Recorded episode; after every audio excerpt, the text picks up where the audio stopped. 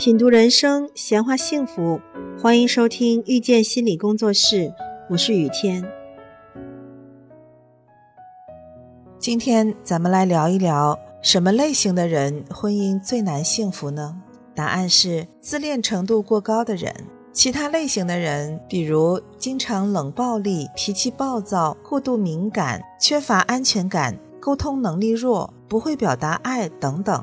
这些人尽管很容易遇到感情的危机，但是他们有一个武器——反思。只要有一天他们意识到自己存在的问题，找到方法改变自己，去成长，去解决问题，就可以幸福。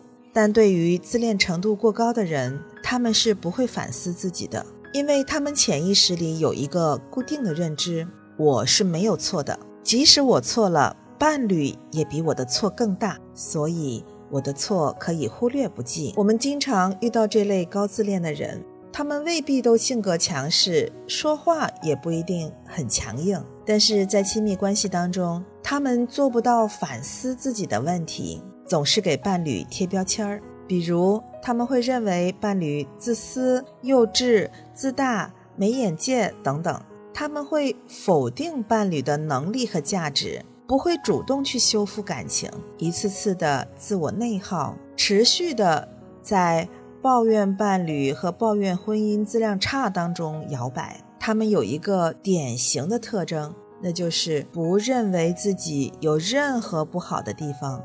客观来看，一对夫妻感情走到破裂的地步，双方必然都存在某些没有做好的地方。但是对于高自恋的人来说，他们是不会承认这一点的，他们会放大伴侣的问题，而美化自己，或者是否定自己有问题，把感情破裂的责任全都归因在伴侣的身上。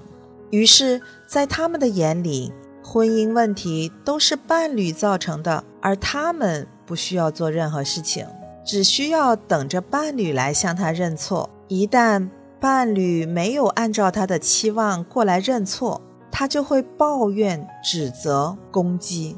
他们还有一个特点，非常在意自己的感受，而不在意伴侣的感受。他们会把自己的感受放得很大，比如伴侣对他有些微的不好，他就会很痛苦，埋怨伴侣；而他自己对伴侣造成的伤害，他却视而不见。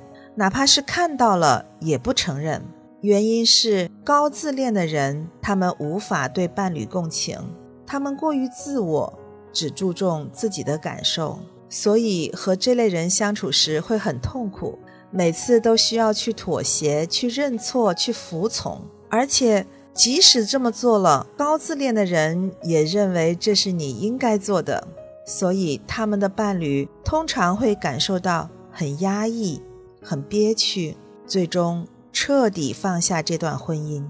亲爱的你，如果你也是自恋程度过高的人，感情出现危机了，不妨先从自我反思开始做起，承认自己某些地方做得不够好，先从自己开始改变，破而后立，先打破固执的自我，再去重建一个更好的自我，变得学会接纳。学会允许，柔软一些，更柔软一些。唯有你自己做出改变，打破原来的自我，才有可能修复婚姻。即使不和现有的伴侣继续这段婚姻，也能在未来的亲密关系中维系一段长久的感情。否则，只会一次又一次地推开伴侣，永远也无法获得一段长期关系。亲爱的听众朋友，感谢收听遇见心理工作室。如果您喜欢我们，欢迎加 QQ 群八三二四九六三七零。本期音频就到这里，我们下期再会。